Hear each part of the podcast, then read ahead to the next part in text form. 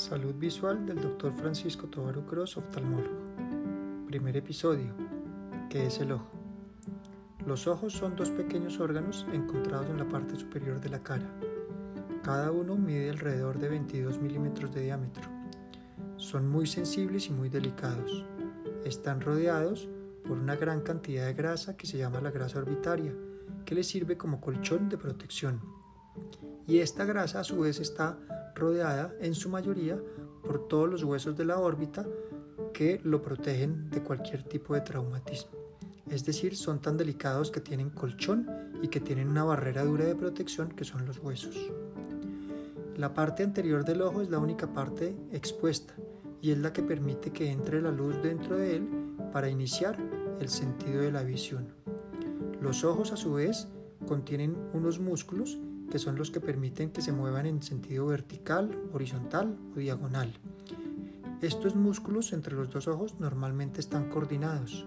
Eso significa que para donde se mueve un ojo, normalmente se mueve el otro. Si esto no ocurre, eso genera una enfermedad llamada estrabismo, que trataremos y conversaremos en un episodio posterior. Los ojos están rodeados de una gran cantidad de vasos sanguíneos y de nervios. Luego son muy sensibles a cualquier tipo de traumatismo por leve que sea.